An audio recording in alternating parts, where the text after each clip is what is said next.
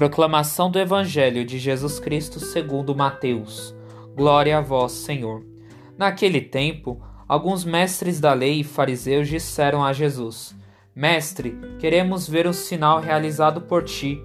Jesus respondeu-lhes: Uma geração má e adúltera busca um sinal, mas nenhum sinal lhes será dado, a não ser o sinal do profeta Jonas. Com efeito, assim como Jonas esteve três dias e três noites no ventre da baleia, assim também o filho do homem estará três dias e três noites no ventre da terra.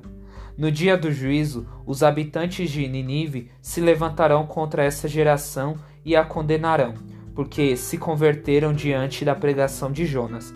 E assim está quem é maior do que Jonas no dia do juízo. A rainha do sul se levantará contra essa geração e a condenará, porque veio dos confins da terra para ouvir a sabedoria de Salomão.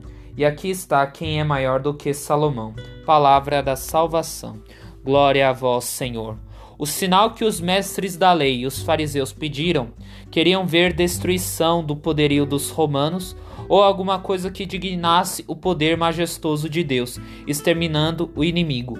O que, e o que acontece que Jesus não veio como um rei soberano, mas como um homem humilde que também era Deus, porque os sinais que ele dava eram de vida nova para os homens. Portanto, o sinal que Jesus veio nos dar foi a sua morte na cruz e sua ressurreição, que é sinal do seu amor para com a humanidade.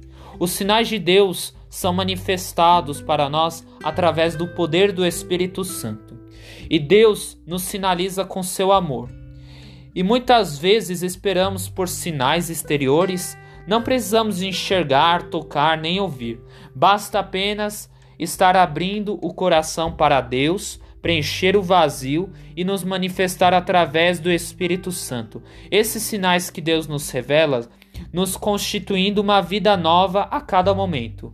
Que possamos reconhecer o amor de Deus em nossa vida, para abrirmos o nosso coração, para que através do poder do Espírito Santo faça com que sentimos cada sinal, fazendo com que cada momento nos tornemos pessoas novas no Espírito.